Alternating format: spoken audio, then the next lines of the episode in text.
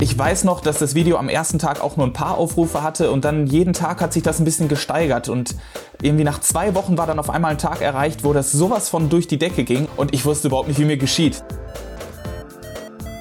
Potsglitz, der Lugleits Podcast. Geschichten aus dem Kosmos des Gleitschirmfliegens. Heute mit Marlon Jonath und Lucian Haas am Mikrofon.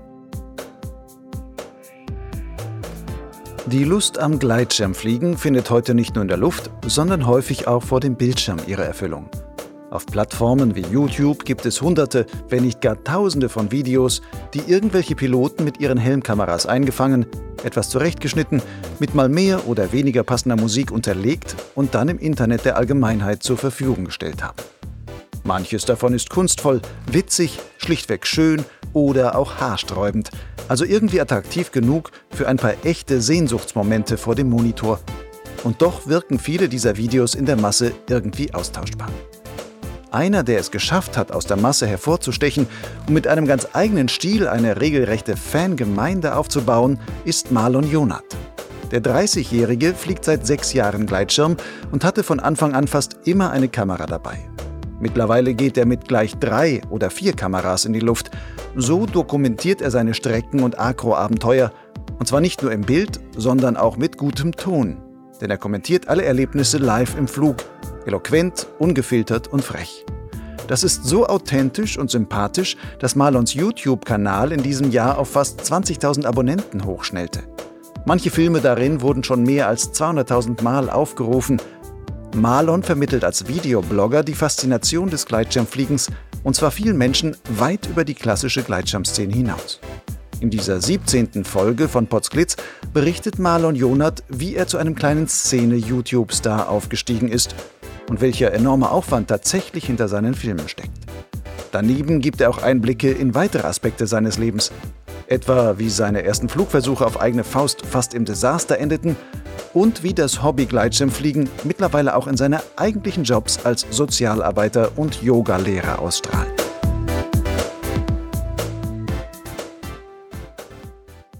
Marlon, was ist das für ein Gefühl, wenn man innerhalb kurzer Zeit plötzlich in Gleitschirmkreisen zu einer Art YouTube-Star wird, mit zum Teil über 100.000 Abrufen für ein einzelnes Video und bald 20.000 Abonnenten von deinem YouTube-Kanal?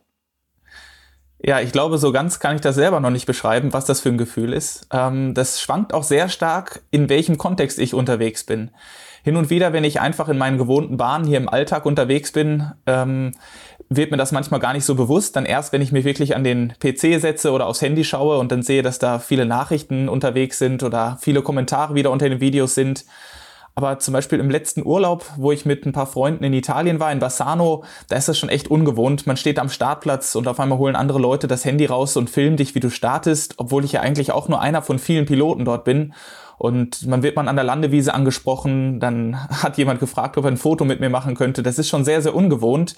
Ähm, bisher bin ich aber sehr positiv ähm, überrascht. Also die Leute reagieren alle super freundlich und positiv und sind immer interessiert daran, was ich so mache. Und von daher ein tolles Gefühl, muss ich sagen. Es ist aufregend, ungewohnt, aber ich lasse mich gerne darauf ein.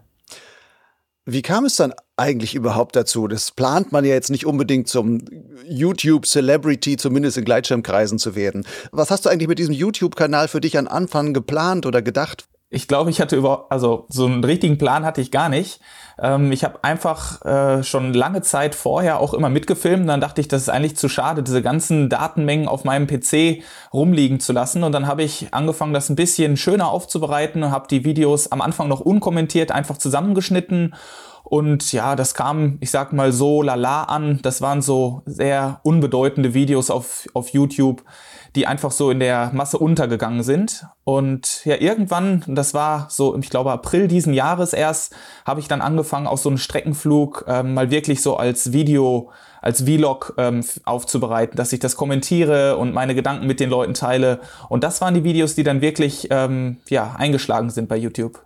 Ja, das ist ja dann innerhalb kurzer Zeit durch die Decke gegangen. Also, was ist da bei dir dann los gewesen, als du siehst, hey, plötzlich hast nicht nur sechs Zuschauer, sondern vielleicht 6000 oder sowas. Ah, das war total spannend. Ich erinnere mich auch noch sehr gut daran. Vor allem war das nicht so, ich lade das Video hoch und auf einmal gingen die Klickzahlen durch die Decke, sondern das kam langsam. Ich hatte schon zwei weitere Streckenflugvideos online, die aber mit miserabler Audio ähm, aufgenommen wurden und das war nicht so angenehm zum Zuschauen.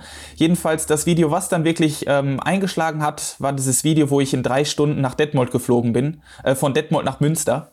Jedenfalls ich weiß noch, dass das Video am ersten Tag auch nur ein paar Aufrufe hatte und dann jeden Tag hat sich das ein bisschen gesteigert und irgendwie nach zwei Wochen war dann auf einmal ein Tag erreicht, wo das sowas von durch die Decke ging und da hat es an diesem einen Tag, ich glaube, 34.000 Aufrufe gegeben auf dem Video wow. und ich wusste überhaupt nicht, wie mir geschieht. Das Handy klingelt in einer Tour und äh, ich habe Nachrichten gekriegt, schon wieder ein Abonnent, schon wieder ein Kommentar, schon wieder ein Like und ach, ich, ich wusste wirklich nicht, was los ist. Das war ja wie in so einer Blase, man konnte es kaum glauben. Nun machst du ja sehr besondere Videos, wobei das Besondere zum einen darin besteht, dass du mit drei Kameras immer filmst, also sehr aufwendig. Vor allem aber kommentierst du ständig live deine Aktionen. Und dabei kommst du dann halt sehr ungefiltert und das kommt alles sehr authentisch rüber so. Wie bist du auf dieses Format gekommen, dass du wirklich sagst, ich spiele bei meinen Filmen den Live-Kommentator? Das ist ja bei anderen YouTube-Gleitschirm-Videos meistens überhaupt nicht der Fall. Da läuft einfach nur Musik im Hintergrund, eine schöne, aber dass einer die ganze Zeit quatscht, das ist ja ja, wie bist du da drauf gekommen? Ich kann es gar nicht so richtig aus der jetzigen Sicht ähm, äh, beurteilen, warum das so gekommen ist. Ich habe mir nur gesagt, ich möchte gerne das Gefühl des Gleitschirmsfliegens äh, aus allen Winkeln einfangen und ich möchte gerne eine ganzheitliche Sicht darauf geben. Also wie es wirklich ist, im Gurtzeug zu sitzen, an den Steuergriffen zu steuern, aber auch den Blick, den ich habe. Und da war mir schnell bewusst, ich brauche mehrere Kameras und dann fand ich diese Verfolgerperspektive so schön, weil die dieses Gefühl des Dahinschwebens auch noch einfängt. Und dann dachte ich, ja, ich brauche einmal eine Perspektive, die meine Emotionen und meine Gestikulierung irgendwie draufkriegt, also die, so eine Selfie-Kamera, die mich filmt. Einmal das, was ich genau gerade sehe und wahrnehme, mein Blick, so als ja, POV-Perspektive. Äh, und dann dachte ich, ja, diese Selfie-Kamera, äh, diese Verfolgerkamera brauche ich auf jeden Fall auch noch hinten dran. So ging das los und ich glaube, ich bin von Natur aus ein eher kommunikativer Typ und habe einfach drauf losgequatscht, habe so ein bisschen die Gedanken versucht mit den ja, äh, Leuten, die sich die Videos dann angucken, zu teilen. Und ja, irgendwie hat sich das dann so ergeben. Wie aufwendig ist das eigentlich letzten Endes für dich auch von der Videoproduktion? Du sagst ja, du fliegst mit diesen drei Kameras. Das bedeutet also, du hast dreimal den ganzen Flug irgendwie gefilmt. Ähm, wenn man jetzt sagt, du fliegst fünf Stunden, dann hast du allein mindestens 15 Stunden Videomaterial. Sichtest du das alles danach nochmal? Wie gehst du da vor? Oh, das ist, ja, also das Drumherum ist wirklich der Haufen Arbeit. Ich muss gestehen, im Flug selber habe ich bisher kaum bis gar keine Komplikationen gehabt. Klar, mir hing schon mal die Verfolgerkamera irgendwo zwischen den Leinen. Bisher ist das alles sehr unspektakulär abgelaufen. Aber was wirklich störend ist, ich brauche am Start bestimmt 20 Minuten mehr Vorbereitung, weil ich alle Kameras erstmal anbringen muss, so dass die nicht verhängen. Hin und wieder habe ich Startabbrüche, weil die Verfolgerkamera beim Start eben doch Schwierigkeiten macht. Ähm, ich muss zusehen, dass die Powerbank aufgeladen ist, alle Akkus aufgeladen sind. Ich nehme ja noch den Ton zusätzlich extern auch im Flug jetzt ab. Und das ist schon viel drumrum, was auch nervig ist. Aber wenn ich dann zu Hause nachher das Video fertig mache, weiß ich, wofür es sich gelohnt hat. Wie lang schneidest du denn dann an so einem Film? Also nehmen wir zum Beispiel den, wo du von Detmold nach ähm, Münster ausgeflogen bist. Das sind ja fast 30 Minuten Video am Ende. Wie viel Stunden Arbeit bedeutet das dann? 30 Minuten Video, sind das dann 30 Stunden Schnittzeit so ungefähr? Weil häufig sagt man so, eine Minute Schnitt im Video bedeutet eine Stunde Arbeit. Ich befürchte, das wäre noch eine sehr positive Bilanz. Ähm, ich komme mit den 30 Stunden leider noch nicht hin. Oh. Ich glaube, in dem speziellen Video, das war so eins der ersten, wo ich wirklich mit vollem Herzblut rangegangen bin. Ich muss allerdings dazu sagen, ich komme überhaupt nicht aus dieser Videoszene und musste mich in dieses Video bearbeiten und alles erst reinfummeln und ähm, auch jetzt würde ich sagen, ähm, brauche ich für Dinge, die manche anderer vielleicht äh, sehr, sehr schnell vor der Hand gehen, brauche ich noch sehr viel länger. Und ich glaube, für das Video habe ich um die 80 Stunden Arbeit investiert. Also es ist wirklich, ähm, wirklich viel Arbeit gewesen. Bist du jetzt mittlerweile schneller geworden dann, weil du sagst, das war noch am Anfang, da hat es noch richtig lange gedauert.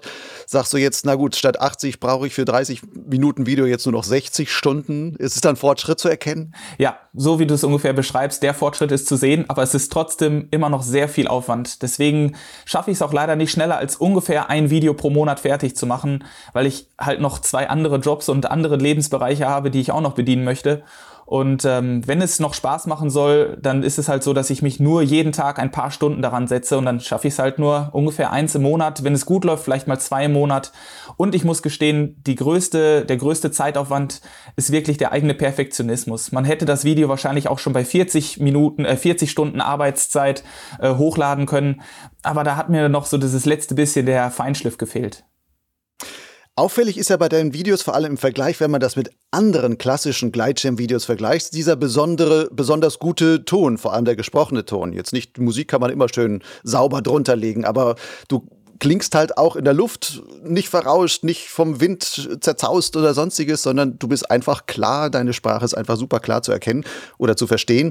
Hast du dafür eine spezielle Ausrüstung oder eine spezielle Form, das auch nachzubearbeiten? Also ich nutze ähm, ein Videoprogramm, Adobe Premiere Pro. Und da habe ich so ein paar Möglichkeiten, was zu machen. Das wusste ich anfangs auch nicht. Da hätte ich die ersten Videos auch deutlich mit optimieren können. Ich ziehe meistens, das ist so das Grundsätzliche, einfach im Equalizer ein bisschen die Bässe runter. Und dann ist das Video, ach, das Windrauschen, ähm, gerade wenn man ein gutes äh, Soundsystem hat, schon ein bisschen geringer.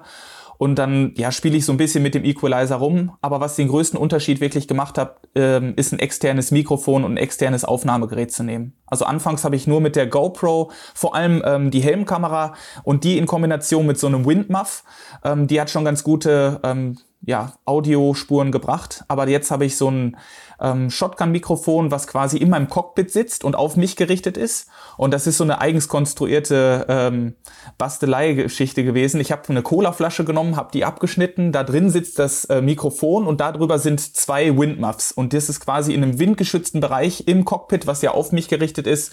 Und damit muss ich sagen, ist zumindest die Tonaufnahme im Flug schon sehr gut. Springen wir jetzt mal ein bisschen im Thema. Also wenn man sich deine YouTube Filme dann anguckt und dann auch die ganzen Kommentare dazu durchliest, dann sieht man, diese Filme werden nicht nur von Gleitschirmfliegern angeguckt, sondern auch von ganz normalen Menschen, die wie auch immer zufällig darauf gestoßen sind und ähm, dann aber irgendwie fasziniert dabei bleiben. Hast du, wenn du jetzt deine Filme machst, mittlerweile auch solche Zuschauer im Hinterkopf und sagst, ich muss was für einen Otto Normal Fußgänger dann äh, auch noch zusätzlich erklären oder sowas? Oder sagst du einfach, ich film einfach, ich schneide, ich rede, wie mir der Schnabel gewachsen ist und das ist das dann, was es ergibt?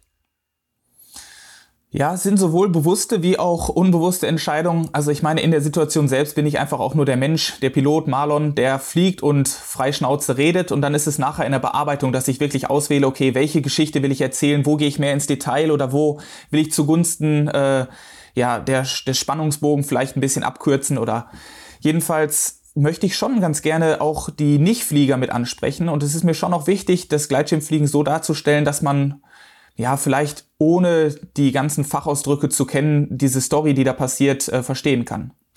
Wenn man nun so eine große Reichweite hat, auch bei Nichtfliegern, dann heißt das ja eigentlich auch eine Verantwortung, weil du zeigst ja, wie Gleitschirmfliegen geht, könntest damit aber auch negativen Seiten des Gleitschirmfliegens genauso zeigen. Also Sachen, die irgendwie mal nach hinten losgehen und die auch in der öffentlichen Wahrnehmung dann wirklich auch irgendwie nach hinten losgehen können. Bei deinem großen Streckenflugvideo, also ein großes Streckenflugvideo war das, du bist mal von Detmold bis fast an die belgische Grenze, über 200 Kilometer weit geflogen. Da kommt zum Beispiel so eine Szene drin vor, wo du auch den Wolken ziemlich nahe gekommen bist und was dann auch durchaus kritische Kommentare sowohl auf ähm, YouTube hervorgerufen hat, aber soviel ich weiß, hat dich sogar der DHV deswegen mal angeschrieben und hat gesagt, na, na, na, ähm, sowas sollte man eigentlich nicht zeigen oder vor allem auch nicht machen. Äh, wie gehst du mit solcher Kritik um? Ja, also ähm, da sprichst du was an, was wirklich ein heikles Thema ist. Und gerade wenn man so, ich sag mal, ein bisschen genauer im Rampenlicht steht und mit den Videos so eine Reichweite hat, dann ist das echt einiges. Ich hatte erst vor ein paar Tagen noch ähm, Schriftverkehr wegen dieser einen Wolkenfluggeschichte. Das, äh, das lässt mich noch nicht so ganz los. Also ich versuche auf jeden Fall mein Verhalten zu reflektieren und ähm, ja, mein, mein regelwidriges Verhalten in dem Fall auch zu überdenken und habe auch seitdem wieder, also keine Wolkenflüge wieder gemacht. Ähm, es ist natürlich schwierig. In der Situation weiß ich, dass ich sehr euphorisch war und ich habe mich da einfach zu sehr, so habe ich es auch geschrieben, äh, von der Thermik und meiner eigenen Euphorie mitreißen lassen und ja, ich habe da vielleicht nicht so weit vorausgedacht, wie ich vielleicht hätte vorausdenken sollen, habe dann ähm, gedacht, dass die Leute, dass das Positive, diese Erfahrung, mal zu wissen, wie das ist, in eine Wolke einzutauchen, und da rauszufliegen, ich dachte, dass das im Vordergrund steht.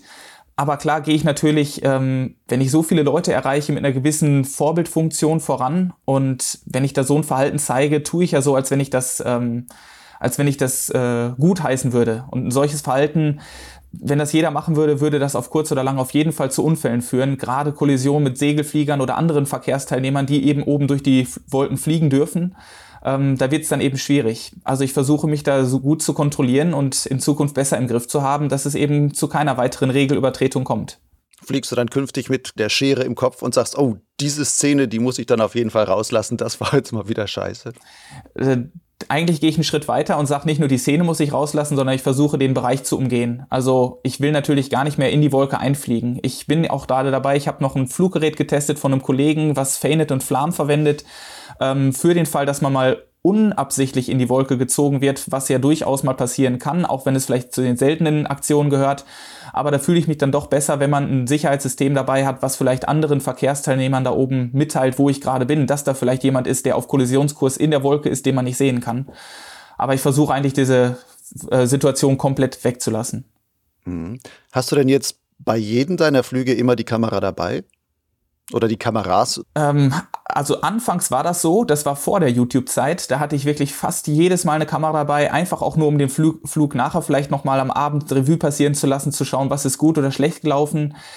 Ich habe auch immer noch meistens eine Kamera dabei, aber meistens nur eine, vielleicht mal eine zweite Kamera für den Fall, dass mal was passiert und beim Fliegen passiert eben oft, oft was äh, Unvorhergesehenes.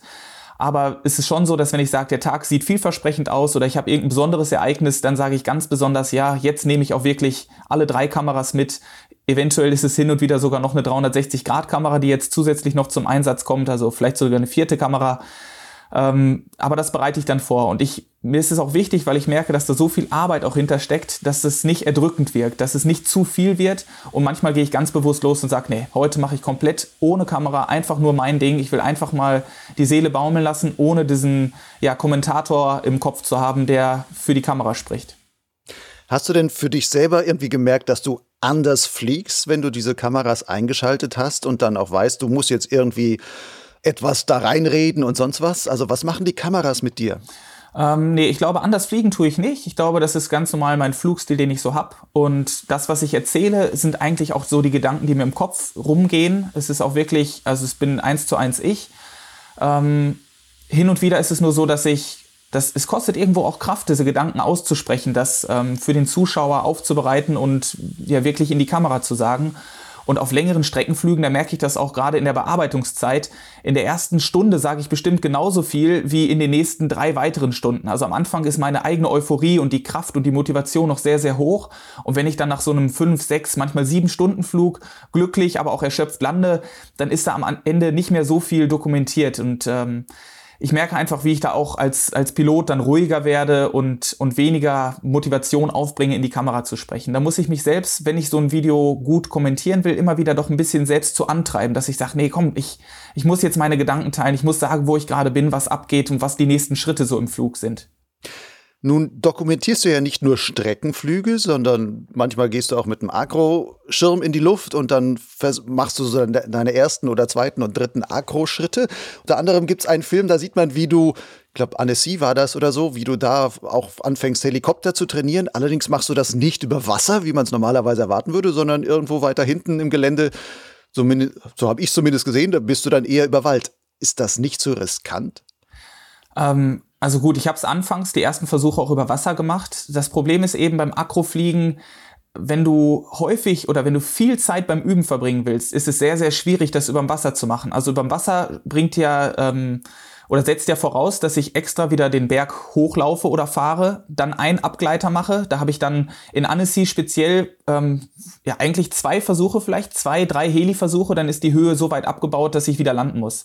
Das heißt, ich kann, wenn ich den ganzen Tag nur dafür lebe, ähm, Akroflüge zu machen, sicher über Wasser, habe ich vielleicht drei, vier, fünf Flüge und dann ist der Tag schon wieder rum. Und äh, ja, wenn ich wirklich viel Zeit beim Akrofliegen verbringen will, dann muss ich das einfach irgendwo machen, wo ich auch mit Thermik wieder auftanken kann. So wie die Cracks das wahrscheinlich in Organia machen, im Hangaufwind oder in der Thermik hochsohren und dann eben auch über Grund und nicht über Wasser wird dann geübt. Aber am besten natürlich dann mit zwei Rettern dabei. Aber klar, ist der Boden nicht so verzeihend äh, wie ein See, wo mich dann vielleicht Rettungskräfte mit dem Boot rausziehen Ähm, der Gedanke ist schon im Hinterkopf. Ich versuche da auf eine gewisse Minimumhöhe Acht zu geben, dass ich den Schirm aus Extremflugmanövern wieder gut rausbekomme, auch wenn er mal einklappt. Und wenn alle Stricke reißen, ja, dann vertraue ich eben auf die Rettung und darauf, dass ein Waldgebiet, was ich da unter mir hatte, eben doch noch sicherer ist als vielleicht ein einfach bebautes Wohngebiet oder einfach nur eine glatte Wiese. Auch wenn eine Baumlandung nicht schön ist, ist sie doch immer noch also im Vergleich zu den anderen Landemöglichkeiten eine der sichereren Varianten. Mhm. Wenn man sich so deine Videos anguckt, sieht man ja, dass du gerne vieles ausprobierst und auch unterschiedliches ausprobierst. Du fliegst auch Tandem zum Beispielsweise, du fliegst auch Motorschirm, du fliegst auch Tandem-Motorschirm quasi. Da gibt es ein Video, da sieht man, wo du auch viel so Proximity Flying nah über irgendwelche Felderchen fliegst, aber das auch zu zweit unter Motorschirm, was man ja auch nicht so häufig sieht. Erzähl doch mal, wie bist du denn dann überhaupt zu dem Gleitschirmfliegen gekommen? Was hat dich dahin getrieben? Also ich erzähle super, super gerne die Geschichte, wie wirklich, das war ein sehr, sehr einschneidendes Erlebnis, wie ich von überhaupt keinen Kontakt zum Gleitschirmfliegen wirklich dann in den Sport reingestolpert bin. Und ich hatte so einen richtigen Langeweileabend, wo ich abends zu Hause vorm Computer saß und mich so ein bisschen durch YouTube geklickt habe. Und da bin ich bei einem Video von Jean-Baptiste Chandelier, oder ich weiß nicht, wie man ihn richtig ausspricht, aber Jean-Baptiste macht da herrliche YouTube-Videos und da bin ich bei einem seiner Videos hängen geblieben. Ich glaube, das war das Video Touch wo er, ah, das ist atemberaubend, wo er da wirklich total nah an den Gebäuden entlang fliegt, mit dem Fuß durch so einen Swimmingpool durchtaucht und weiterfliegt und er hat es geschafft, in seiner Art der Videos mich so zu begeistern, dass ich gesagt habe, ey, warum, warum mache ich das eigentlich nicht? Das sieht so klasse aus. Und ich habe das allererste Mal in meinem Leben einen anderen Blick auf dieses Gleitschirmfliegen gehabt. Bisher muss ich gestehen, bis zu dem Zeitpunkt wusste ich gar nicht, dass man mit einem Gleitschirm auch dauerhaft oben in der Luft bleiben kann. Ich dachte, es gibt nur die Möglichkeit, runter zu segeln. Und naja, ich hatte keinen Bezug zu dem Sport und dachte, das ist vielleicht so ein bisschen so ein, ich dachte wirklich, es wäre ein langweiliger Rentnersport mit einer schönen Aussicht, aber dass es eher langweilig wäre. Mhm. Und als ich dann in dem Video gesehen habe, was möglich ist, dass man Streckenflüge machen kann, akrobatische Manöver, krasse G-Kräfte und also eigentlich grenzenlose Möglichkeiten in dem Hobby hat, ähm, war ich so gepackt, dass direkt der nächste Klick äh, beim Computer ging dann auf eBay Kleinanzeigen und ich wollte erstmal wissen, was kostet so eine Ausrüstung. Und an dem Abend habe ich mir noch meinen ersten Gleitschirm geholt. Da war ein Gleitschirm von 1989 für 60 Euro. Den habe ich direkt sofort gekauft und ich dachte mir, ja gut, der ist zwar alt, vielleicht ist der auch nicht mehr im besten Zustand, aber zumindest zum Üben, für die ersten Erfahrungen, um ein Gefühl dafür zu kriegen, wie das so ist, wird das ja wohl reichen. Der Gleitschirm war von 89. In, von welchem Jahr reden wir jetzt hier? Wann hast du den gekauft? Also wann war jetzt so dein erster Kontakt mit dem Gleitschirm? Das muss 2013 gewesen sein. Dann war das Ding also schon ziemlich alt. Ja, das war ziemlich alt. Zum Glück kam das in einem wirklich guten Zustand an. Da war noch so ein halbes Kilo Dünensand drin. Die Leinen waren komplett äh, zerfranst und der Vorbesitzer, von dem ich das gekauft habe, der meinte, er hat den vor Jahren selbst sich geholt und hat nach wenigen äh, Übungstagen das Gleitschirmfliegen auch an den Nagel gehängt. Und man hat auch gesehen, dass er so stümperhaft zusammengepackt war. Der hatte gar keine Ahnung davon, wie er wirklich diesen Gleitschirm einpacken musste. Und ich damals zu dem Zeitpunkt hatte auch keine Ahnung, wie ich den auspacken musste. Und so war ich konfrontiert mit einem riesen Wirrwarr der Leinen. Und an dem ersten Tag, wo ich eigentlich fliegen wollte, ähm, bin ich zu einem Kollegen, der Landwirt ist, auf den Bauernhof gefahren und der hat da viele Flächen, wo ich eben den Schirm groundhandeln hätte können. Aber der erste Tag wurde nur mit äh, Knotenlösen sortiert. Was ich nicht wusste, ich würde sagen, aus jetziger Sicht wäre das vielleicht 20 Minuten Arbeit gewesen, das eben da durchfriemeln. Mhm. Damals habe ich gedacht, das ist ein Knoten, der nicht lösbar ist. Und ich habe alle Leinenschlösser geöffnet und äh, habe das dann vorher fotografiert, dass ich mir merken konnte, wo welche Leinenebene hingehört. Und bis ich den wieder zusammengesetzt hatte, ähm, ja, war der erste Flugtag quasi schon vorbei. Und am zweiten Flugtag hast du erstmal den ganzen Sand hinten aus dem Schirm dann rausgekippt. Wie ging es dann weiter? Genau, das war direkt der zweite Tag. Ich war so heiß drauf und hatte auch passend Zeit, äh, dass ich wieder da zum Bauernhof hin bin. Und äh, da war ein ganz, ganz kleiner Hügel. Aber damals konnte ich noch nicht abschätzen, wie viel Gefälle es braucht. Und dieser Hügel war so gering, dass ich niemals äh, mit diesem alten Schirm da hätte abheben können. Also ich glaube, selbst mit den besten Hochleistern, selbst mit dem Enzo jetzt, hätte ich da keine Chance. Das war zu flach. Aber ich habe dann ähm, den Schirm immer wieder in den Wind gehalten. Ich hatte damals noch kein, kein richtiges Gurtzeug, sondern ich hatte so einen Klettergurt, so einen Industrieklettergurt und habe dann einfach mit zwei Baumarktkarabinern, die nicht mal zum Klettern geeignet sind, den Schirm irgendwie an meiner Hüfte befestigt. Und weil ich es nicht hingekriegt habe, den über Kreuz hochzuziehen oder auch so ähm, normal zu groundhandeln, habe ich mich falsch rum eingehängt, also so, dass ich zum Schirm hingucke. Und das lief auch ganz gut. Und dann wurde der Wind immer stärker und stärker, dass ich irgendwann Sorge hatte, boah, der, der Schirm, der zieht mich bald hier übers Feld, beziehungsweise in meinem Unwissen dachte ich, oh nee, nicht, dass ich nachher abhebe und wegfliege. Also was natürlich, solange man sich nicht festmacht, auch überhaupt nicht passieren kann. Ich kam dann auf die glorreiche Idee, mich zu sichern und ich hatte auf dem, bei dem Klettergurt hinten auf dem Rücken den Sicherungspunkt, genau zwischen den Schulterblättern sitzend, wo ich mich selbst auch eigentlich nicht erreichen konnte. Also so dieser po tote Punkt, wo man sich hinten nicht kratzen kann. Dann hat mich ein Kollege hinten am Rücken mit einem Karabiner und einem 20 Meter langen Seil äh, an meinem Auto, an der Anhängerkupplung gesichert. Und der Wind wurde immer stärker und anfangs war es witzig, weil ich auf einmal kurzzeitig durch die starken Windböen in der Luft schwebte.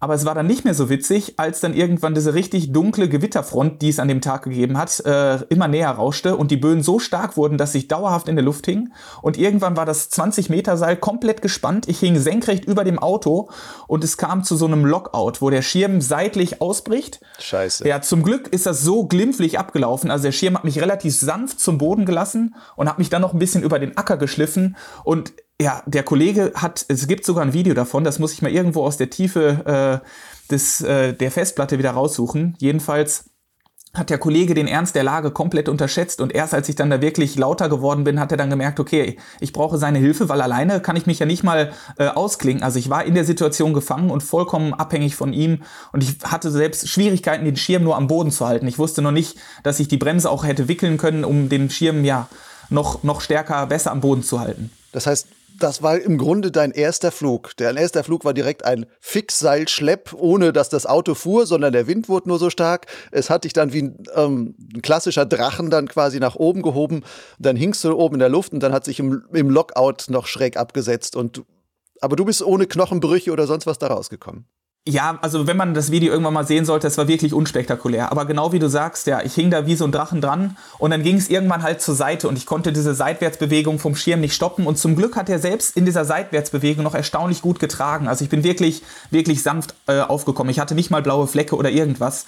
Ähm, ich war so ähm, es ging so glimpflich aus, dass ich gleich am nächsten Tag äh, mich wieder zum Bauernhof äh, getraut habe und dann wieder da auf der Wiese fliegen wollte. Mhm. Und dann wieder ins Auto gehängt und dann seid ihr wieder gefahren, oder was? Der dritte Tag war dann der Tag, dass wir bessere Windbedingungen hatten, also deutlich weniger Wind. Es hat gerade so gereicht äh, zum Groundhandeln. Und dann haben wir gesagt, ja, ich möchte aber wieder irgendwie abheben. Wie machen wir das denn? Das mit dem Auto hat ja geklappt, aber da wir diesmal zu wenig Wind haben, müssen wir wahrscheinlich mit dem Auto fahren, um mehr ja, Gegenwind zu haben, um dann wirklich in die Luft zu kommen. Mhm. Also das ganze Ding dann umgedreht, mich dann an der, am vorderen Sicherungspunkt an meiner Hüfte befestigt, mit einem Fixseil, ohne Schleppklinke, ohne die Möglichkeit, mich lösen zu können, mit einer ähm, Rebschnur, die acht mm Seilstärke hatte. Die hat eine Bruchlast von über 800 Kilo. Also wer Gleitschirm fliegt, der weiß, man nimmt normalerweise eine Sollbruchstelle von irgendwie 150 Kilo oder 200 Kilo, die man einbaut, falls was schief geht, dass es irgendwo ein schwächstes, schwächstes Glied gibt. Ne? Jedenfalls haben wir mich dann ans Auto dran gehängt und der Kollege saß auf dem Fahrersitz, hat das Fenster runter und ich habe einfach gesagt, ja, gib mal Gas, schneller, schneller, schneller. Und wenn ich dann in die Luft gekommen bin, was dann auch relativ bald nach ein paar unschönen Versuchen geklappt hat, das muss ich noch dazu sagen. Ich muss noch mal ausholen. Ich hatte zu dem Zeitpunkt noch null Ahnung von den Starttechniken. Wenn ich mir die Videos angucke, das gibt's alles auf Video. Ich habe die Tragegurte nicht mal über den Arm laufen. Das heißt, ich schiebe mit den Armen voran, schiebe die Bremse nach vorne und der Schirm wird quasi angebremst und dabei beschleunige ich und ich hoffe, dass der Schirm hochkommt, was er häufig nicht gemacht hat, nur über den Boden hinter mir hergeschliffen ist und hin und wieder kam er dann doch hoch. Und ja, bei den paar glücklichen Versuchen hat's dann irgendwie geklappt. Ich hatte ein Riesenglück, dass ich diesen diesen alten Schirm gekauft habe, weil ich muss bis heute sagen, an jedem anderen äh, moderneren Schirm hätte ich das wahrscheinlich nicht überlebt. Der war so träge, so, der hatte so eine stabile Kappendämpfung, der war so so gutmütig, ähm, dass der mir einiges verziehen hat. Das waren jetzt deine Versuche. Du hattest ja auch einen Kollegen dabei. Hat der dann gesagt, lass mich auch mal? Oder hat er gesagt, boah, dich haut's da immer nur seitlich irgendwo in den Acker, lass das mal sein? Ähm, ja, irgendwann hatten wir das dann wirklich so, dass ich zwei, dreimal hintereinander einen guten, zuverlässigen Flug hatte, wo wir die ganze Straße, bis dann halt äh, wieder Wald kam, wo wir nicht weiter fliegen konnten, ähm, runtergefahren sind. Jedenfalls hat er sich dann auch dran gehängt und man muss dazu sagen, der Kollege hatte immer schon eine Begeisterung für die Fliegerei, aber hat gleichzeitig auch extreme Höhenangst gehabt. Und ähm, ja, dann haben wir ihn fertig gemacht, auch mit einer kurzen Einweisung nur. Und er hat auch eigentlich vorher noch keine Erfahrung am Schirm gehabt. Er hat nur gesehen, wie ich die ganze Zeit da dran rummache. Und ich hatte noch keine Ahnung, wie ich ihn hätte schleppen müssen. Ich habe nur ja das erfahren, wie ich hinten am Schirm dran hing.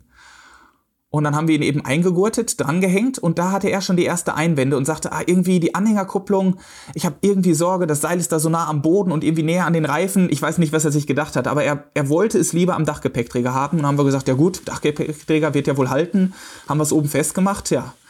Und dann geht's los. Ich wusste noch, dass er mir gesagt hat, ja, du musst zügig anfahren am Anfang. Und dann, äh, ja, habe ich relativ straff aufs Gas getreten. Das Problem ist nur, dass mein Kollege hinten so überfordert war mit seinen Emotionen und der Situation, dass er mir überhaupt nicht zurückmelden konnte, dass ich schon längst viel zu schnell war. Er war also nur überfordert, man sieht es auch, gibt ein Video davon, wie er hoch in die Luft schießt und in der nächsten Sekunde, seine Freundin filmt das, sie sagt nur, oh Mann oder oh Mist oder irgendwie so. Und in der nächsten Sekunde ist das Seil so gespannt, dass der ganze Dachgepäckträger vom Dach abreißt und mit einem Affenzahn wie ein Geschoss nur ganz knapp an ihm vorbeifliegt. Und man sieht dann noch, die Freundin schwenkt dann das Handy, Handy weiter und man sieht dann, wie er seitlich mit dem Wind äh, weggedriftet wird und dann mit Rückenwind in so einem Acker einlandet, ohne dass er die Bremse ordentlich zieht. Und man sieht nur, wie er in so einer Laufstellung in so einer Staubwolke im Acker einschlägt. Ihm ist zum Glück nichts passiert außer dass er wahrscheinlich einen seelischen Schock äh, äh, davon getragen hat. Aber das war so die, die dramatische Erfahrung dann für ihn, für den Kollegen. Nun hast du ja später noch einen Flugschein gemacht ähm, und fliegst jetzt wirklich ganz offiziell und alles gut. Hat dein Kollege auch noch das Fliegen weitergemacht oder war das für den das erdrückende Erlebnis, wo er sagt, nie wieder? Ja, leider ging es nicht ganz so schnell auch zu meiner Entscheidung, äh, den Flugschein zu machen. Ähm, am gleichen Tag habe ich auch noch ein paar Flüge gemacht und für den Kollegen war da erstmal genug. Ich habe, das war übrigens der ausschlaggebende Tag, wo ich mir das erste Buch geholt habe zum Gleitschirmfliegen und mich dann mehr eingelesen habe. Und dann wusste ich schon, okay, ich brauche ein dünneres Seil, ein längeres Seil, ich brauche eine Schleppklinke und solche Dinge. Aber der logische Schritt, die Ausbildung fundiert zu machen, kam leider noch nicht. Aber ähm, es gab noch ein paar Flugtage, wo der Kollege eben auch noch mal dabei war und da hat er noch mal wieder eine blöde Erfahrung gemacht. Da ist nichts passiert und es war auch alles okay, aber er war, er kam in so einen Angstzustand und dann gab es noch ein drittes Ereignis, wo der Kollege wirklich auch bei einer Flugschule war und angefragt hat. Und da hat er ein paar, ähm, ja, die ersten Tage der Grundausbildung mitgemacht, hat dann aber abgebrochen und hat für sich gesagt, nee, das war's, Schlussstrich, das Fliegen ist leider für mich gestorben. Und das finde ich sehr, sehr schade, weil ich glaube bis heute, dass das ein Lebenstraum für ihn gewesen wäre, sich das zu erfüllen. Und das tut mir total leid bis heute, dass ich ja mit meiner vielleicht sehr unkonventionellen Art, dieses Fliegen mir selbst beizubringen, da bei ihm so eine Angst geschürt habe, dass er sich nicht mal mehr auf einen Tandemflug heute einlassen würde. Und ich äh, frage bei Zeiten immer mal wieder nach, weil ich hoffe noch so ein bisschen in ihm äh, ja diese Begeisterung wieder entfachen zu können.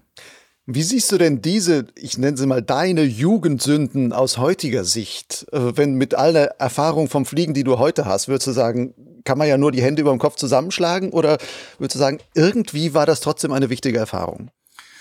Äh, beides wahrscheinlich. Trotzdem rate ich niemandem dazu, das zu machen, weil ich muss sagen, es haben so viele glückliche Faktoren dazu beigetragen, dass ich hier heute gesund sitzen kann ich, ich glaube nicht, dass man ein zweites Mal so viel Glück haben kann, diese ganzen Versuche hintereinander nochmal zu haben. Also das würde wahrscheinlich hier den Rahmen sprengen, jeden einzelnen dieser Fälle zu zeigen, aber ich bin teilweise dann ich hatte wenig Geld damals als Student und bin mit provisorischen Mitteln immer wieder in die Luft gegangen. Ganz häufig bin ich bodennah ohne Rettung geflogen ohne fundiertes Wissen. Und ich hatte so viele äh, Seilrisse hinterm Auto, wo ich, ähm, ich hatte mal, das war das erste Mal, wo ich dann einen besseren Schirm hatte. Und ähm, dann habe ich gesagt, ja super, mit dem besseren Schirm ab hinters Auto, wir hatten längeres Seil, wir haben uns vom Bauern dann so Strohbindeseil geholt, da gab es zwei Kilometer Rollen, das war super, da haben wir uns immer 500, 500 Meter Stücke abgeschnitten und hatten dann 500 Meter Schleppseil. Wir haben eine Einbahnstraße im Feld, die war zwei Kilometer lang, da kamen wir bis auf volle Ausklinkhöhe, also bis auf 500 Meter und dann dieser erste Flug mit diesem besseren Schirm war dann wirklich so, dass auf einmal eine Windböe reinknallt. Ich hatte auch noch einen Fahrer, der das zum ersten Mal gemacht hat. Dann natürlich mit Handyverbindung, dass ich ihm über Funk sagen kann, du anhalten oder wenn die Verbindung abreißt, war auch abgesprochen, dass er anhält. Wir haben schon gedacht, dass wir sicherer an die Sache rangehen, aber es war noch bei weitem nicht sicher. Und dann hatte ich mit diesem äh, Seil eben einen Seilriss und ich habe absolut falsch auf oder viel zu zaghaft auf den sehr viel dynamischeren Schirm reagiert. Bei dem alten Schirm von 1989, ich brauchte kaum anbremsen, die Kappe kam über meinem Kopf wieder zum Stehen und äh, ich hatte kaum das Risiko eines Frontklappers. Ja, und mit dem äh, neueren Schirm, der dann ein Low-Level-B-Schirm war, der hat mich sowas von überschossen, ist nach vorne geflogen, ist großflächig eingeklappt und das war für mich der erste richtige Frontklapper, den ich zu dem Zeitpunkt erlebt habe. Ich habe dann angebremst und habe den wahrscheinlich aus Angst überbremst und habe den Schirm dann in einer Trudel- und Taumelbewegung bis zum Boden quasi durchgestallt und bin auch wieder nur mit mehr Glück als Verstand da heile rausgekommen. Ich steckte knöcheltief in so einem matschigen Acker, bin zum Glück auf den Füßen aufgekommen. Ähm, ich weiß nicht, wie ich diese ganzen Situationen so überlebt habe, aber wenn ich eins daraus mitnehmen kann oder eine Erfahrung daraus mitnehmen kann, dann ist es echt die Empfehlung, geht in eine Flugschule. Das ist vielleicht nicht ganz so aufregend, vielleicht nicht immer ganz so spannend, wie es ist, wenn man es sich selbst beibringt, aber man hat deutlich länger was davon und man wird direkt auf die wichtigen Punkte hingewiesen, die man eben vermeiden sollte. Man könnte auch sagen, eigentlich mehr Glück als Verstand. Mittlerweile hast du, dein, hast du deinen Verstand auch irgendwo eingeschaltet. Ähm, wenn man mal Jugendsünden anders betrachtet, heute arbeitest du als Sozialarbeiter in einer Jugendhilfeeinrichtung, hast also da auch mit Jugendlichen zu tun, die vielleicht manchmal über die Stränge schlagen oder irgendwelche komischen Ideen haben oder sonstiges. Du gehst da ja auch, soweit ich weiß, mit den Jungs auch manchmal fliegen. Inwieweit hilft der Gleitschirm dir da irgendwie mit denen auch in Kontakt zu kommen, beziehungsweise denen irgendwie was beizubringen oder sonst was? Ja, das ist äh, wirklich ein ganz besonderes Highlight meiner Arbeit. Ich bin meinem Arbeitgeber auch sehr, sehr dankbar dafür, dass ich diese Möglichkeit bekommen habe. Ja, ich gehe tatsächlich relativ regelmäßig mit den Jungs, wenn das äh, Wetter und die Zeit und so die anderen Termine das hergeben, fliegen. Und dann gehen wir am Tandem im Sauerland oder sonst wo in die Luft. Und äh, in der pädagogischen Arbeit hilft das teilweise echt ungemein. Es gibt auch Jungs, die davon recht unbeeindruckt sind oder manche leben den Moment, aber bei manchen hat es eben auch mehr Tiefgang. Und es ist eben so, wer schon mal Tandem mitgeflogen ist oder vergleichsweise zum Beispiel auf Motorrad hinten drauf gesessen hat, der weiß, dass man ist da komplett dem anderen ausgeliefert, beziehungsweise muss seine, sein Vertra muss jemand anderem vollkommen vertrauen und gibt vollkommen die Verantwortung und die Kontrolle ab. Und so ist es beim Gleitschirmfliegen eben auch. Und wenn die Jungs sich darauf einlassen, mit mir in die Luft zu gehen und das Thema Höhe, auch wenn man nicht panische Höhenangst hat, ist doch ein Thema, was, glaube ich, jeden irgendwo berührt. Man ist da oben vielleicht vergleichbar mit dem Gefühl, wenn man alleine ganz weit raus aufs Meer schwimmt. Man ist da auf einmal weit weg von anderen Menschen. Man ist in einer Situation ausgeliefert, in der man erstmal nicht so schnell wieder auf festen Boden kommt. Und ich glaube schon, dass das was macht mit den Jungs. Das ist ein Tiefgang ähm, in der sozialen Arbeit. Wir führen dann auch da oben Gespräche, also so zwischenmenschliches Blabla, was dann aber manchmal einen ungeahnten Tiefgang hat, was zu Veränderungen führt und ich habe da wirkliche Highlight-Momente, die ich, die kann ich jetzt nicht so konkret wiedergeben, aber es sind, sind wirklich schöne Situationen entstanden und ich merke, dass nachhaltig die Jungs vielleicht auch einen gewissen anderen Zugang dadurch dann zu mir haben, wo ich dann merke, dass, dass die mir auf eine Art und Weise irgendwo vertrauen oder sich mir anvertraut haben, wie ich sonst im normalen pädagogischen Miteinander vielleicht noch nicht erlebt habe. Nun hast du auch noch einen anderen Job, der dein Hauptjob, glaube ich, ist. Du bist Yogalehrer. Gibt es Dinge, wo man aus deiner Sicht beim Fliegen in irgendeiner Weise vom Yoga profitiert oder vielleicht auch andersherum? Ganz bestimmt. Ich glaube, das also ist so eins der Dinge, die ich aus dem Yoga ganz besonders mitgenommen habe. Ich glaube, ein geübter Yogi ist in der Lage, auch in sehr anspannenden Situationen, sei es mentale Anspannung oder körperliche Anspannung, trotzdem eine gewisse Ruhe und eine Gelassenheit mitzubringen. Und ich glaube, das ist gerade auch fürs Gleitschirmfliegen eine Fähigkeit, die essentiell wichtig ist. Ich merke das immer wieder, dass es einige Piloten gibt, die vielleicht auch gut fliegen, aber in den Situationen, wenn es dann mal hart auf hart kommt, wenn die Turbulenzen so stark sind, dass man sich nicht mehr wohlfühlt und dass man aus seiner Komfortzone herauskommt und manch einer verkrampft da. Er reagiert zu wenig, ist stockstarr oder überreagiert. Und ich glaube, dass mir das mit dem Yoga sehr geholfen hat, in den Situationen trotzdem ruhig, gelassen und gleichermaßen auch noch handlungsfähig zu sein und da sehr überlegt in die Situation zu gehen. Und das habe ich auch schon häufiger in anderen Interviews gesagt beim Gleitschirmfliegen, gerade wenn es mal so ein bisschen brenzlig wird, ich hatte schon Flüge in stärker Thermik, wo ich das Gefühl hatte, ich bin nicht mehr Herr der Lage oder bei starkem Wind, wo es auf einmal rückwärts ging, da hilft es mir dann doch auf einmal die Ruhe zu bewahren und mir kommt alles ein bisschen langsamer vor, als hätte ich fast mehr Zeit für meine Entscheidungen und meine Handlungen. Und ähm, ja, ich glaube, dass mir das einige Male geholfen hat, auch sicher wieder runter, zum Boden zu kommen. Hm. Nun ist Yoga ja dein Beruf, mit dem du Geld verdienst. Inwieweit bringt dir mittlerweile auch deine YouTube-Prominenz auch irgendwie finanziell etwas ein? Ähm, ich habe immer eigentlich versucht, das Thema Gleitschirmfliegen als Hobby zu lassen, weil das habe ich damals beim Yoga gelernt oder gemerkt, was auch erst aus einem Hobby entstanden ist. Es hat dann irgendwann doch einen etwas anderen Charakter bekommen, dadurch, dass Yoga auch irgendwo Arbeit geworden ist. Und das wollte ich eigentlich beim Gleitschirmfliegen vermeiden. Ähm, ich glaube, so ganz vermeiden lässt es sich jetzt nicht mehr. Also einerseits bekomme ich natürlich kleinste Einnahmen ähm, über YouTube-Werbebeiträge. Das ist allerdings ein Beitrag, wenn ich den runterrechne auf die Stunden an Arbeit, die ich in der Videoproduktion verbringe, da sollte ich lieber als ein Euro-Job bei irgendwelche anderen Tätigkeiten nachgehen. Also da bin ich wirklich im Cent-Betrag. Ansonsten ist es schon so, dass die ein oder andere Anfrage für Tandemflüge jetzt mehr kommt. ähm, bisher habe ich das nur für Freunde und Familie gemacht und es ist jetzt im letzten Jahr losgegangen, dass ich da eine Handvoll Tandemflüge hatte. Und ähm, ja, die Anfragen häufen sich. Allerdings will ich das jetzt nicht zu so einem Job ausbauen, dass ich sage, okay, ich muss jetzt die nächste Woche zehn Tandemflüge runterkloppen. Ähm, das wäre nicht meins. Aber es kommt jetzt doch häufiger vor, dass ich hier den einen oder anderen Tandemflug mache, vor allem auch wenn es besondere Sachen sind, dass es irgendwie Lebenswünsche und Träume sind für den einen oder anderen und der sich besonders von meinen Videos angesprochen fühlt. Ich sehe mich da jetzt nicht so als gewerblicher Tandempilot, der da einfach nur Stunden runterbricht. Genauso wenig habe ich vor, Fluglehrer zu werden, auch wenn ich glaube, dass das eine schöne Erfüllung ist ich glaube, da würde ich mich irgendwann verzetteln mit den ganzen Themen, die ich dann doch irgendwo in meinem Leben habe. Neben den anderen Jobs ist es mir doch sehr, sehr wichtig, dass ich auch die eigene Flugzeit noch ordentlich genießen kann. Auch mal einfach am Soloschirm oder am Akroschirm oder an welchem Schirm auch immer. Also wird man in Zukunft Marlon Jonat im Gleitschirmbereich doch nur als den Vlogger dann hauptsächlich wahrnehmen können. An dieser Stelle will ich mit dir mal ein kleines Spiel machen, gerade was deine Vloggerarbeit betrifft. Du bist ja nun ein Mensch, der gut reden kann. Sagst, sagst du jetzt, aber schauen mal, ja. ja, aber erinnerst du dich auch an all das, was du da sagst? Ich werde jetzt einfach mal ein paar kurze Zitate aus einigen deiner Filme nennen und du darfst mir dann sagen, um welchen Film es sich handelt. Ich bin gespannt, okay. weil die Filme habe ich mir mit Sicherheit in der Produktion auch zig Male selber angeguckt. Ich würde mal äh, hoffen und schätzen, dass ich da ein gutes Gefühl für habe. Ich bin gespannt. Mhm. Fangen wir einfach mal an. Zitat 1. Das ist Paragliding Porn, aber vom Feinsten. ja, Einstieg am 30, also Thermik-Einstieg am 30 Meter Hügel, weiß ich noch ganz genau. Das war ein atemberaubender Moment, das war wirklich klasse. Der ähm, Hügel war so schwer, wirklich auch nur dazu soaren. Und wir hatten relativ sanften Wind. Und ich weiß genau, wo ich die Situation, ich habe ein bisschen Höhe getankt und konnte dann meinen Plan umsetzen und weiter vorfliegen, konnte zu einem Acker fliegen, wo ich sonst den nicht erreicht hätte. Und auf einmal habe ich da einen richtigen Knallerbad erreicht, so wie ich den Tag auch eingeschätzt hatte mit irgendwie, ich glaube, sechs Meter pro Sekunde. Und es geht hoch. Und ja, genau da in der Szene ist äh, das Zitat gefallen. Sehr cool. Anderes Zitat daraus, da kannst du vielleicht auch noch die Szene dann beschreiben, da heißt es, da finde ich Totstellen und Schnauze halten immer noch besser. Oh Mann, der ist schwierig. Da finde ich Totstellen. Das ist immer noch derselbe Film. Das ist eine Szene, da ja. beobachtest du ähm, zwei Rehe. Ach so, ja, gestimmt. Genau, ich erinnere mich. Ja, das war wahrscheinlich, weil es nicht direkt mit dem Fliegen selbst zu tun hat, sondern drumherum. Ähm, das war unglaublich. Also das ist scheinbar da ein Gebiet gewesen, was sehr stark von, von Wild frequentiert war. Und ich habe an dem Tag mehrere Rehe unten gesehen. Und ja, auf einmal haben die, wahrscheinlich haben die gedacht, dass ich ein Greifvogel bin oder sonst was und haben auf jeden Fall richtig laut rumgeschrien. Und ich habe bis zu dem Zeitpunkt noch nie ein Rehkitz schreien hören.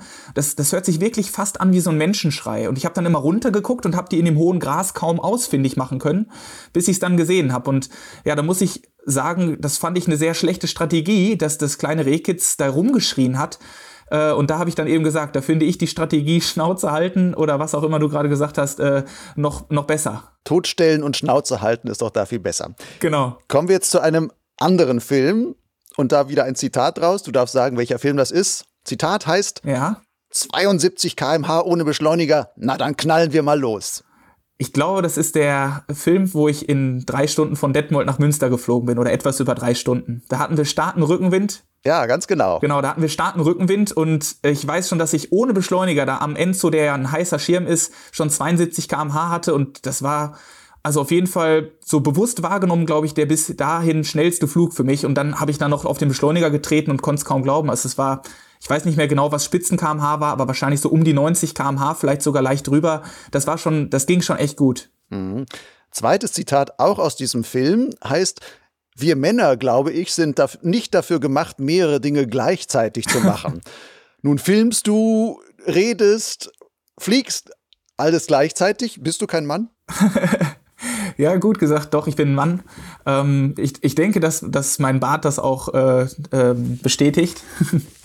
Nein, aber also ich glaube vielleicht, ähm, dass es nicht unbedingt ähm, sinnvoll ist, so viele Sachen zusammenzumachen. Das muss ich auch ganz ehrlich sagen. Das ist ein Kompromiss. Wenn man versucht, beim Fliegen so viele Sachen zu kombinieren, macht man gewisse Abstriche. Wenn ich versuche, gleichzeitig qualitativ hochwertige Aussagen und Kommentare zu treffen und will die Thermik zentrieren und will sicher fliegen und will auf die Lufträume achten und alles drum und dran. Das wird schon wirklich viel und deswegen geht leider auch nicht immer alles zur gleichen Zeit und zu dem Zeitpunkt war das eben zu viel. Ich musste, war noch ähm, auf meinen Kollegen konzentriert, der unten am Boden stand, war selbst noch nicht in so einer Höhe, dass ich gesagt habe, ja, ich kann jetzt losfliegen. Also ich war noch auf Thermiksuche.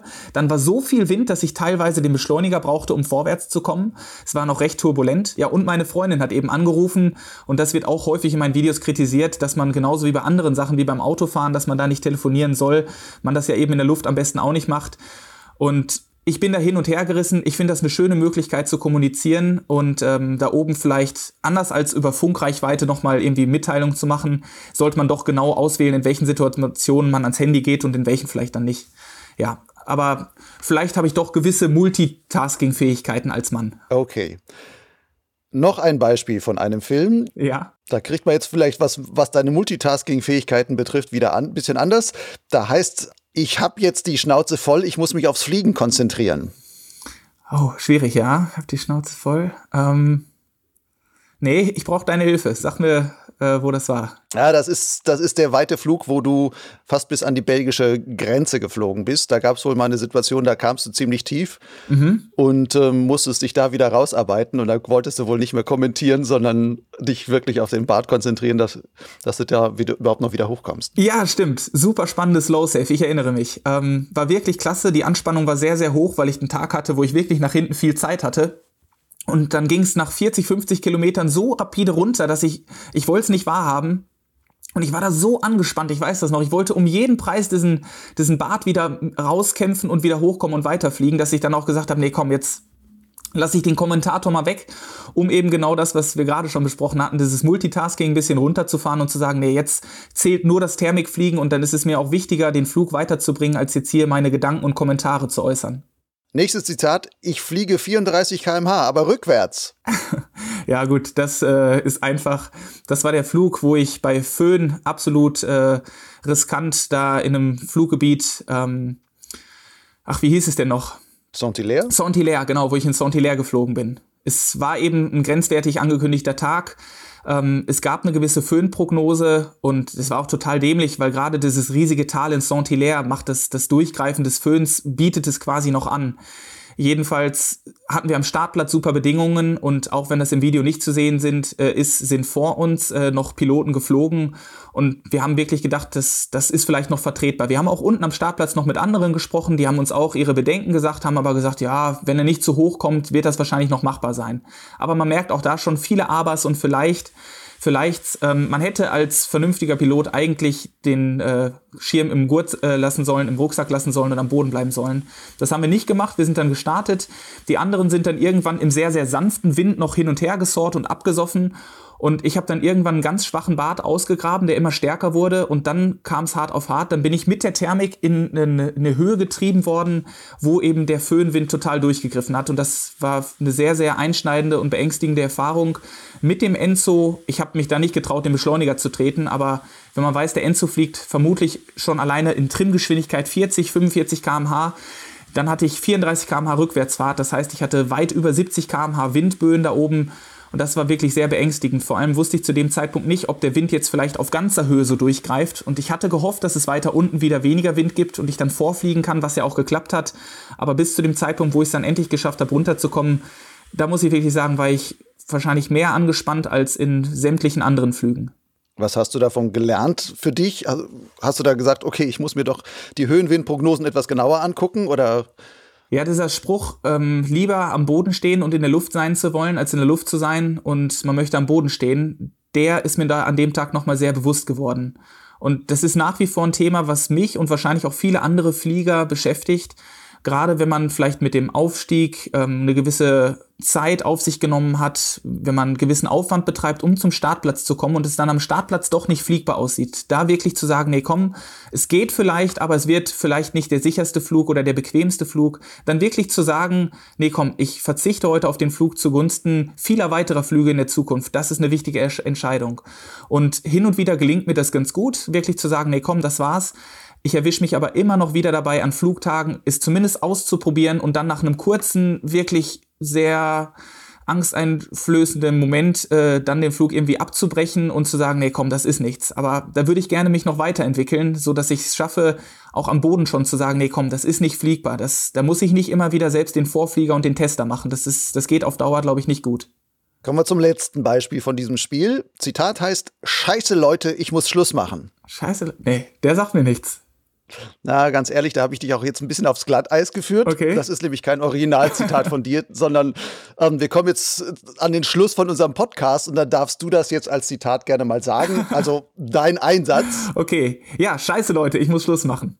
Super. Ich danke dir und ja, wünsche dir noch viele gute Flüge in nächster Zeit und bin gespannt auf die nächsten Videos, die da von dir wahrscheinlich hauptsächlich im nächsten Jahr, wenn es wieder Thermik ist, dann auf deinem Kanal erscheinen. Ich habe zum Glück ein bisschen vorgearbeitet, also auch über den Winter könnt ihr euch auf neue Videos freuen. Aber vielen Dank erstmal, Lucian, für die Einladung, hat mich sehr gefreut und dann würde ich sagen, bis bald mal.